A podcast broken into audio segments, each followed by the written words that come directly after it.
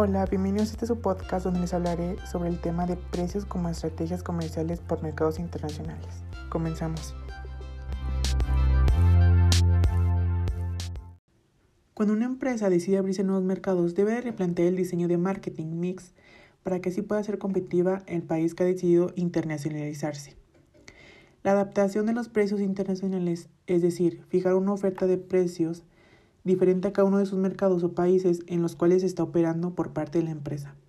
En algunos casos la adaptación puede ser mínima, rebaja un poco en el precio por competir con otras empresas más conocidas en el mercado o aumentar ligeramente tarifas para compensar los gastos del envío. Entre los factores para tener en cuenta a la hora de decidir la esterilización y adaptación, de acuerdo con Hermina, son facilidad de compra, este es si el producto a vender se encuentra a la venta en Internet y los, clientes tienen la oportunidad de comprar los precios en distintos países. El otro es productos homogéneos o digital. Aquí los productos homogéneos son diferenciales entre ellos, por ejemplo, el oro, el petróleo, por lo tanto es común estabilizar sus precios. El siguiente son los plazos de tiempo. Aquí es cuando las variaciones de precio en un mercado se producen de forma muy continua y rápida. El siguiente es el transporte.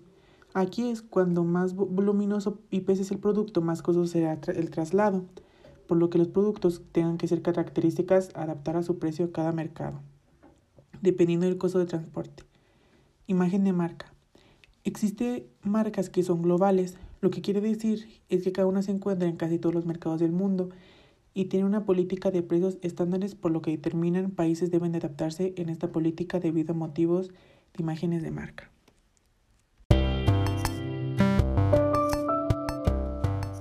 Algunos factores que influyen en la determinación de precios internacionales son el tipo de competencia que se tiene, tanto directa como indirecta.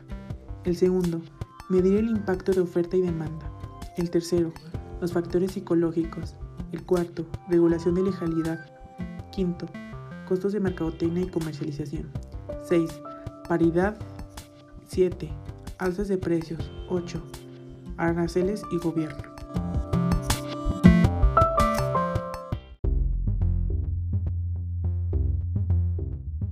El precio se caracteriza por la influencia en las empresas, en los intermediarios y los consumidores.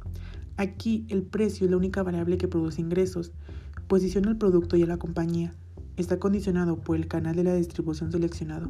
Repercute psicológicamente en el consumidor final.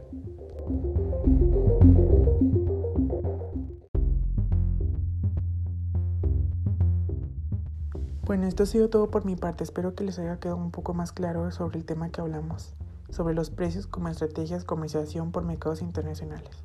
Nos vemos en un próximo podcast. Adiós.